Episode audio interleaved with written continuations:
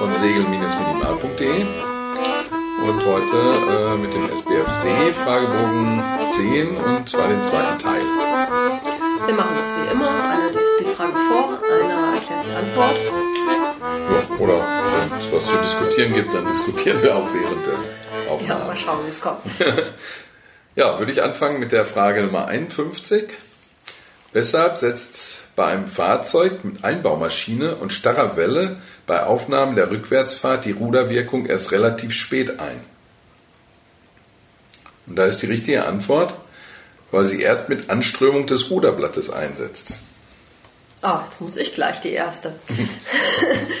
okay, also das ist ähm, ja, warum wirkt so ein Ruder? Weil es eben angeströmt ist, weil es in so einem Strom von Wasser ist und da einen Widerstand bildet. Ne? Und durch den Widerstand ähm, wird das Boot an der Stelle rumgedrückt. Und wenn man jetzt ein Fahrzeug mit Einbaumaschine und starrer Welle hat, dann sitzt die Welle, äh, dann sitzt der Propeller vor dem Ruderblatt und das Ruder wird eben schön angeströmt, wenn man vorwärts fährt. Wenn man rückwärts fährt, und Gas gibt, dann, also erstmal fährt man dann ja nicht gleich, sondern steht noch und das ähm, Schraubenwasser, das würde man nach vorne weg. Genau, vom Ruder weg. Vom ja. Ruder weg. Und deswegen hat erstmal das Ruder dann keine Wirkung, bis das Boot wirklich in Fahrt ist. Und dann eben durch die Fahrt eben Strömung am Ruder anliegt. Ne? Genau. Und das Wichtige hier war die starre Welle, weil wenn wir so ein, äh, beim Außenborder zum Beispiel würde ich den ganzen Motor drehen. Ja. Und da strömt die der Propeller dann in eine andere Richtung. Aber mhm. bei einer starren Welle macht er halt immer stur äh, in die eine Richtung und deswegen bewegt sich da nichts. Genau.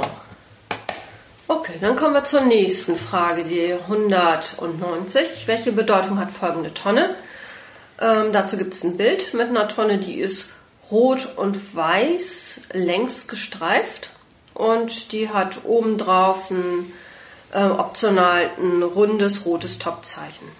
Und das ist die Kennzeichnung der Mitte von Schifffahrtswegen. Ja, die muss man sich einfach, einfach merken, die drei. Ne? Die, die, die rote mit dem, mit dem äh, eckigen, mit dem stumpfen Topzeichen, die grüne mit dem spitzen Topzeichen und die Mitte von Schifffahrtswegen hat halt das runde Topzeichen und ist rot-weiß gestreift. Ähm, Oft sieht man die, ähm, wenn, man, wenn man in eine Marina fährt. Also am Anfang äh, der Ansteuer, also Ansteuerung für ein Fahrwasser in Marina äh, sieht man die oft. Genau, das ist die erste Tonne, eben die rot-weiße Tonne und steht in der Mitte sozusagen. Also wenn man peilt zu den Tonnen, die dann nachkommen, die dann das Fahrwasser eben bezeichnen, ja. roten und grünen. Genau, dahinter kommt das Tor und man steuert dann halt auf diese und kann dann durchs Tor fahren. Zum Beispiel bei uns in, in äh, Wendorf, Marina Wendorf, mhm. steht so ein Ding vorne. Und aber so draußen, wenn man weiter draußen ist und da ist ein Schifffahrtsweg, dann sparen die sich manchmal Tonnen, indem sie nur ab und an mal eine in die Mitte setzen. Ja. Ne? Und das genau. sind dann diese rot-weißen. Genau. Also Kennzeichnung der Mitte von Schifffahrtswegen oder wie gesagt, die Ansteuerung kann es auch sein. Mhm. So, welche Bedeutung haben folgende Schifffahrtszeichen? Und da haben wir zwei rote Lichter nebeneinander. Und das ist ähm, eine Brücke, Sperrwerk oder Schleuse ist geschlossen. Ja, dazu fällt mir nichts ein, das muss man einfach lernen. Ja. Die Frage 276. Mit welchen Hilfsmitteln kann eine im Wasser treibende Person schnell und sicher an Bord genommen werden? Antwort. Leinenverbindung, Rettungsschlaufe, Bergenetz, Taille, Badeleiter, Großbaum. Ja, das ist eine Antwort oder eine Frage, die man sich auch zu Herzen nehmen sollte. Das ist ja schon wichtig, wie man jemanden reinkriegt. Wenn man 90 Kilo Mann hat und will den an Bord bringen, dann wird es schon ziemlich schwer. Das ist auch was, was man durchaus mal ausprobieren sollte, wenn man ein eigenes Boot hat. Ne? Wie genau. macht man das eigentlich? Ja, das stimmt. Mit den Hilfsmitteln, die man so an Bord hat. Also da ist in der Antwort ja eine ganze Liste gegeben, aber hat ja nicht jeder eine Badeleiter zum Beispiel, da muss man auch ohne irgendwie zusehen, wie man klarkommt. Ja. Ne? Oder sich vielleicht auch mal etwas dazu äh, zulegen, was, damit man jemanden besser reinkriegt. Mhm. Ja, aber zu, zu der, der Frage, vielleicht machen wir jetzt ganz einfach erstmal die unsinnigen äh, Antworten, die gibt es ja immer. Ähm, da gibt es zum Beispiel einen Treibanker in einer Frage, in einer Antwort. Ein Treibanker hilft uns beim Retten nichts, wir treiben nur nicht so schnell ab. Den machen wir ins Wasser, das ist wie so ein, so ein Fallschirm, der hält uns auf. Eine Ankerkette ist in einer Antwort, hilft auch nichts. Die bringt den, die bringt den vielleicht auf tief relativ schnell, also wenn man loswerden will. Ansonsten Und Rettungsboje haben wir in der letzten, da ist natürlich auch, mit einer Boje kann man jetzt auch nicht wirklich jemanden retten. Also das war erstmal das Einfachste, man geht die Falschen durch, da hat man jeweils ein so ein total unsinniges Teil. Und wenn wir die richtigen durchgehen, da fangen wir mal an mit der Leinenverbindung. Leinenverbindung ist natürlich erstmal gut. Ne? Wenn ich jemandem eine Leine zuwerfen kann und er kann sich mal festhalten oder halt in die zweite richtige Teil der Antwort Rettungsschlaufe, dass er sich die, die am Ende der Leine ist, dass er sich die gleich mal um die, um die Arme legt. Ja, Dann also ist der erstmal es- sicher. Ne? Genau, ist erstmal sicher, weil man verliert jemanden ja auch gerade, wenn Seegang ist, total schnell aus den Augen. Ne? Ja. Also das kann Genau. man gar nicht meinen. Ne? Und wenn man eine Leinenverbindung hergestellt hat und der hat sich festgemacht und man zieht ein bisschen, dann bleibt er auch über Wasser. ja, sinkt er. Hier ist er einfach, Ja, ganz einfach. okay. Ne? Dann gehst du nicht unter. Also das ist schon mal, Leinenverbindung ist schon mal ziemlich gut. Wie gesagt, die Rettungsschlaufe, da, da hat man, sieht man oft an den Booten, dass hinten so steht AWN oder Kompass oft drauf. Da, da ist dann Schwimmleine drin und am Ende so eine Rettungsschlaufe, die, die man sich einfach umlegt. Und dann ist man erstmal sicher und fest. Und da kann man zum Beispiel auch äh, am Großbaum dann ähm, mit, der, mit der Großschot könnte man dann über diese Rettungsschlaufe jemanden dann an Bord hieven. Das heißt, mit dem Großbaum kann man tatsächlich auch jemanden retten. Das ist dann, den setzt man quasi ein wie ein Kran. Dann gibt es das Bergenetz oder anders gesagt auch Bergesegel. Das, äh, das befestigt man an der einen Seite an, an, am, am Rumpf, oben an der Seereling. Ähm, und die andere Seite äh, macht man an, an irgendeiner Fall fest und dann lässt man die ins Wasser. Und jetzt kann man den, den, äh, den zu Rettenden da reinziehen und dann kann man mit der Fall, kann man den quasi so ein bisschen wie einrollen an, an, an, an Bord. Das haben wir, ähm, das haben wir schon mal bei, bei, äh, ausprobiert und das funktioniert tatsächlich hervorragend. Da kriegt man also jemanden rein, der kann auch, ähm, der kann auch ohnmächtig sein oder so, den kriegt man also mit so einer, mit so einem Bergenetz echt gut wieder an Bord. Also zumindest kriegt man den hoch, erstmal aus dem Wasser auch raus. Ne? So an Bord, richtig mit dem Und dann Seezaun ist dann Ja, muss man dann irgendwie schwierig, muss man wahrscheinlich den Seezaun kappen im Ernstfall oder so. Ne? Ja. Aber erstmal hat man den auf jeden Fall aus dem Wasser, er friert, er friert dann schon mal nicht mehr. Ja, und So er trinkt ne? nicht erstmal. Und er trinkt nicht, genau. Ja, also erfrieren ist aber auch echt schwer. Ne? Also manchmal muss man auch einfach schnell sein, damit die Leute nicht im Frühjahr, ne, so. Genau, da, da muss man auch, kann, kann man auch nur jedem raten, da mal so einen Erste-Hilfe-Kurs zu machen, weil gerade so, so Unterkühlung, ähm, also viele Leute sterben dann an Bord, wenn man die dann irgendwo hinsetzt und denen was Warmes zu trinken gibt oder so, oder? dann sterben viele. Also da macht vielleicht so ein Erste-Hilfe-Kurs hin. Aber zurück zur Frage. Ja. Eins ist noch die Taille. Eine Taille, das ist quasi ein Flaschenzug. Der ist ähnlich wie die Großschot aufgebaut und ähm, den würde man dann am Ende ähm, eines Falls binden und kann dann quasi mit der Taille, mit einem, ich weiß nicht, vierfachen, sechsfachen Flaschenzug, kann man dann jemanden, den man unten fest hat, irgendwie kann man dann äh, damit an Bord ziehen. Das heißt, das macht die Sache leichter, als wenn man über eine Winch dann mit, mit mm, 1 zu 1 hochziehen muss. Ja, und dann ist die Badeleiter natürlich auch noch. Ne? Wenn, der, wenn die Person noch alleine an Bord kommen kann, also wenn der noch nicht steif gefroren ist oder so, dann, dann kann der natürlich, wenn man ihn ein bisschen festhält und ein bisschen unterstützt, kann er natürlich über die Badeleiter wieder an Bord kommen. Genau. Also wir haben so eine Rettungsleiter hinten dran, ne? die ist dann nicht fest, sondern das ist so ein Teil, das kann man aufrollen. So eine Strickleiter. Eine Strickleiter quasi mit so echten. Auch das hilft schon, ne? Ist besser als nix. Und nicht so gut wie eine echte Genau, wobei das Problem ist, dass so eine Strickleiter gern so unter den Rumpf sich auch schiebt, ne? Und man dann schlecht einsteigen kann. Und was wir gemacht haben, was ich auch ganz gut finde, ist, dass man bei uns die Seereling hinten aufmachen kann, da wo die Badeleiter dran ist, dass man nicht so ein Problem hat, durch diese Seereling zu kommen, wenn man eh schon K.O. ist. Ja. Ne? Das finde ich auch ganz wichtig. Und was ich total spannend fand, war beim Volvo Ocean Race ist ja auch einer über Bord gegangen, also sind mehrere über Bord gegangen, aber den einen, den haben sie ja gleich wiedergefunden und an Bord geholt. Der, die haben einfach, hat einfach einer die Hand beim dran vorbeifahren Fahrt, ne? ausgestreckt und den hat ihn rausgeholt. einfach an Bord des Volvo einfach so mit der Hand rangezogen.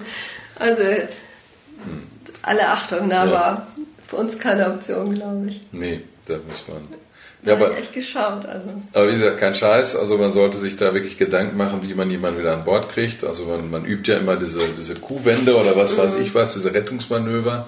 Aber ähm, selbst wenn man da ist, wenn ein bisschen Welle ist, hat man den noch lange nicht an Bord. Also, Genau, ruhig mal ausprobieren. Gar nicht so. Und dann, und dann auch die Erkenntnis ziehen, am besten ist es gar nicht erst vom Bord zu fallen. Ne? Genau, lieber Ein, einpicken. Einpicken ist gar nicht so verkehrt. Ja. Und eine Schwimmweste, wenn das doch mal länger dauert, dann bleibt man wenigstens unter Wasser, ohne sich draus anzustrengen. Ja, wer war dran? Ja, ich frage die nächste. Also die Frage 149, was ist das für ein Fahrzeug und was ist zu beachten? Na, da haben wir ein Fahrzeug mit ganz vielen Lichtern.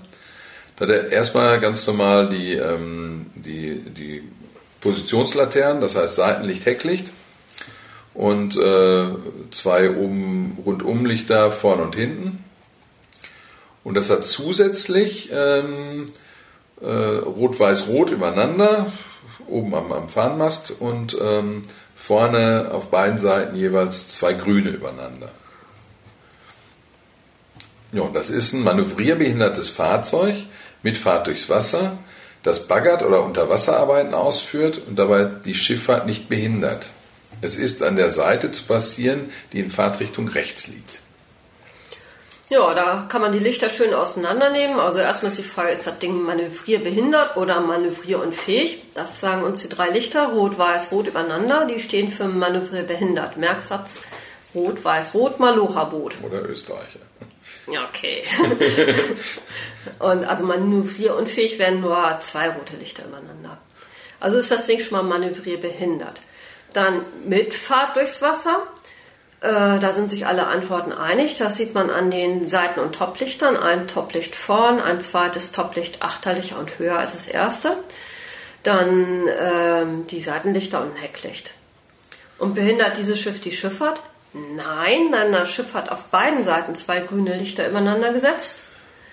Also könnte was im Prinzip überall passieren. Also nirgendwo ist die Passage behindert, aber dann behandeln wir das wie ein ganz normales anderes Fahrzeug und wenn der uns entgegenkommt, dann passieren wir den möglichst auf der rechten Seite. Fahrtrichtung rechts, genau. Genau. Die Frage 156. Was sind Fahrwasser im Sinne der Seeschifffahrtsstraßenordnung und der Schifffahrtsordnung Emsmündung? Antwort. Es sind Wasserflächen, die durchgehend durch Fahrwasserseitenbezeichnung begrenzt oder gekennzeichnet sind. Binnenwärts der Flussmündungen auch nicht gekennzeichnete Wasserflächen, die für die durchgehende Schifffahrt bestimmt sind. Ja, wie erkennt man Fahrwasser? Das ist erstmal die Frage. Ne? Also wenn man draußen auf dem Meer ist, also sag ich mal, eine Zufahrt zu, zum Hafen oder so, dann erkennt man das eigentlich nur an den Fahrwassertonnen. Und zwar nur an den Fahrwassertonnen, da gibt es ja sonst keine Begrenzung. Und binnenwärts, wenn man im Fluss ist, dann, äh, dann ist der Fluss oder der Kanal ja seitlich begrenzt. Das heißt, ähm, ähm, da braucht man je nachdem, wie das Ufer ist, im Kanal, in, im äh, Nordostseekanal, so braucht man keine Fahrwassertonnen meistens, ne? außer wenn da mal eine Flachstelle ist. Das heißt, ähm, da, da, bräuchte man die nicht. Und, äh, und dann sind Fahrwasser natürlich für die durchgehende Schifffahrt bestimmt. Ich meine, wenn ich da nur irgendwo, irgendwo im Meer so ein paar Bojen hinstelle, habe ich nichts von. Das heißt, ein Fahrwasser erkenne ich an den, an den Tonnen oder halt binnenwärts äh, muss ich sie nicht unbedingt haben und die sind für die durchgehende Schifffahrt bestimmt. Ja, das war es eigentlich. Also wenn, wenn ihr euch die anderen Antworten mal durchguckt, hier, ähm, da gibt es sowas wie binnenwärts, der Flussmündung sind auch Binnenschiffe und Sportboote zugelassen oder so. Also auch da vor der Frage keine Angst haben, wenn man wenn man es nicht genau weiß, guckt man sich die anderen Antworten an und findet dann auch wie, wie so oft wirklich unsinnige, unsinnige Antworten. Also hier ist die richtige, es sind Wasserflächen, die durchgehend durch Fahrwasserbezeichnung begrenzt oder gekennzeichnet sind, binnenwärts der Flussmündung auch nicht gekennzeichnete Wasserflächen, die für die durchgehende Schifffahrt bestimmt sind. Die Frage 161. Welches Schallsignal ist beim Einlaufen in Fahrwasser und Häfen zu geben, wenn die Verkehrslage es erfordert? Und da ist die richtige Antwort ein Langton. Ja, das ist mal wieder wie mit dem Auto, wenn man so in Italien auf irgendeiner kurvenreichen Straße unterwegs ist in den Bergen, dann hupt man auch am besten mal vorher, damit die anderen wissen, dass man kommt. Also ein langer Ton ist ein Warnzeichen, hier komme ich. Und nochmal zur Erinnerung die wichtigsten anderen Signale. Einmal kurz heißt, ich ändere meinen Kurs nach Steuerbord. Zweimal kurz, ich ändere meinen Kurs nach Backbord. Dreimal kurz, meine Maschine geht rückwärts. Also das sind so die man, die vier sind eigentlich die, die man hört, ne? Ja, das denke ich auch. Gut, die Frage 109. Welches Fahrzeug führt diese Signalkörper? Da ist ein Boot bei Tag, ziemlich lang, und das hat hinten einen Zylinder, einen schwarzen, gesetzt. Und das ist ein tiefgangbehindertes Fahrzeug in Fahrt. Ja, diese ganzen, leider, diese ganzen äh, Tag- und Nachtsignale muss man sich halt irgendwie merken. Hier muss man auch wieder auswendig lernen, also ein Zylinder äh, bei Tag oder, oder drei rote Lichter übereinander bei Nacht ist halt das tiefgangbehinderte Fahrzeug in Fahrt. Und wie so gerne mal noch mal die anderen, einfach mal zum Nachdenken. Ein manövrierbehindertes Fahrzeug würde am Tag ein Ball, Rhombus, Ball führen. Äh, manövrierunfähiges würde zwei Bälle übereinander führen. Und ein Grundsitzer über 12 Meter Länge wird drei Bälle übereinander führen. So. Wir haben Segelfahrzeuge, also die Frage 166, wir haben Segelfahrzeuge im Fahrwasser, die nicht deutlich der Richtung eines Fahrwassers folgen, untereinander auszuweichen. Sie haben untereinander nach den Regeln der KVR auszuweichen und wenn sie dadurch vorfahrtberechtigte Fahrzeug nicht gefährden oder behindern. Ja, also im Fahrwasser, da gilt die Seeschifffahrtsstraßenordnung und die wichtigste Regel darin, die sagt, dass Fahrzeuge, die dem Fahrwasserverlauf folgen, Vorfahrt haben vor Fahrzeugen, die in das Fahrwasser einlaufen, das Fahrwasser queren, im Fahrwasser drehen oder ihre Anker- oder Liegeplätze verlassen. Also jeder, der erstmal dem Fahrwasserverlauf folgt, der hat Vorfahrt vor allen, die da quer rumfahren. Und die Seeschifffahrtsstraßenordnung ergänzt die KVR. Äh, die Regeln der KVR sind gültig, es sei denn, die Seeschifffahrtsstraßenordnung sagt was anderes. Und für Segelfahrzeuge im Fahrwasser, die nicht deutlich der Richtung eines Fahrwassers folgen, steht in der Seeschifffahrtsordnung äh, nichts drin. Hm. Also weichen die untereinander nach KVR aus, wenn sie dadurch vorfahrtberechtigte Fahrzeuge nicht gefährden oder behindern. Ja, und das ist dann auch die richtige Antwort. Genau, ich darf das andere Segelboot nicht irgendwie vor so einen Tanker schicken. Ja, gut. dann muss ich ausweichen. Genau. Genau, also ein bisschen ja, mitdenken muss man immer. Ja, das hilft das nichts. nichts. Es gibt keine Regel, die einen davon befreit. Nee. Die Frage 187. Welche Bedeutung haben folgende Sichtzeichen? Bei Tag wäre das Ball über Stundenglas, also so, ähm, was ist das? Kegel. Kegelspitze unten, Kegelspitze oben. Und nachts rot, grün, weiß übereinander. Nass ist eine dauernde Sperrung der Seeschifffahrtsstraße Weiterfahrt verboten. Ja, auch hier ist uns nichts eingefallen. Wir haben überlegt, was man da irgendwie an, an Tipps geben kann. Da hilft im Endeffekt nur Lernen. Das müsst ihr lernen. Also da gibt es ja auch nicht so viele und diese, diese, diese Nacht, bunten Nachtsignale ist halt die dauernde Sperrung der Seeschiffahrtsstraße. Also Mhm. das, das, da gibt es nicht so viele, die hat man schnell gelernt, glaube ich. Mhm. Zumindest nicht viele, die in der Prüfung drankommen können. ähm, die Frage 197. Welche Bedeutung hat folgende Kennung? OC in Klammern 2 R.WHIS WIS. Also nochmal OC in Klammern 2 R WIS. Und die richtige Antwort ist unterbrochen in Klammern 2 Rot Heultonne. Ja. OC steht für Occulting, unterbrochen. Und äh, beim unterbrochenen Feuer, da sind die Lichtintervalle länger als die Dunkelphasen. Also es leuchtet und wird dann durch Dunkelheit unterbrochen. Ja, genau. Ne? So, so rum. Also muss man sich einmal merken, wie rum ist denn das gedacht. Und dann das 2 steht da für, äh, wie oft das Feuer unterbrochen ist. Bei uns also zweimal. R. -Punkt steht für Red, das ist eben rot. Und Whis steht für Whistle und das bezeichnet eine Heultonne. Ja, und ähm, diese Bedeutung, also dieses Kürzel steht halt immer in den Seekarten. Da steht es halt immer so kurz drin an den Tonnen und Ja. an den Leuchtfeuern und so. Ne? Deswegen muss man dann wissen, eben wenn man die in der freien Natur dann wiederfinden will, muss man eben die Bedeutung schon kennen. Das muss man sich mal tatsächlich auch für die Praxis aneignen. Ja. Okay, die 206. Welche Bedeutung hat das Feuer einer Leuchttonne mit folgender Kennung? Da gibt es ein Bild. Ähm, darauf äh, sind so immer sechs Zacken, dann einmal ein langer Block Also das soll heißen, das Ding blinkt sechsmal und dann einmal lang und dann ist es dunkel und dann wieder sechsmal einmal lang. Und das ist die Kennzeichnung einer allgemeinen Gefahrenstelle Südquadrant. Ja, diese allgemeinen Gefahrenstellen, das, das wäre die Geschichte mit der Uhr. Das heißt, da weiß man immer, auf welcher Seite die ist, wenn man sich überlegt, die Uhr, 3 Uhr Osten ist ähm, ähm, da blinkt die dreimal, blinkt oder blitzt. Dann im Süden ist auf 6 Uhr, da ist es halt sechsmal. Äh, Westen, da ist es auf 9 Uhr, da, da blinkt das Ganze oder blitzt das Ganze neunmal. Und im Norden wäre dann 0 oder 12 Uhr. Und ähm, da das zu schwierig ist, zwölfmal zu zählen, das dauert ja auch dann vielleicht, das, dann blinkt die einfach durch. Das ist also so eine dauerhafte Blink- oder Blitztonne, die da im, im Norden ist. Also das ist relativ einfach, merkt euch einfach 3, 6, 9, 12, je nachdem Osten, Süden, Westen, Norden und dann weiß man auch, wie die Dinger leuchten. So, die Frage 252. Wie hat man sich beim Befahren von Naturschutzgebieten und Nationalparken zu verhalten? Befahrensregeln, in Klammern örtliche Befahrensverbote, zeitliche Befahrensbeschränkungen, festgesetzte Höchstgeschwindigkeiten dergleichen beachten. Ja, also so ein Nationalpark ist zum Beispiel Nationalpark Wattensee oder so. Und ähm, da kann man hier für die Antwort schön die Falschen ausschließen. Nämlich, man muss sich nirgends anmelden und niemanden informieren, wenn man in einen Nationalpark einfahren möchte. Und das Ordnungsamt, das hat im Naturschutzgebiet auch nichts zu melden.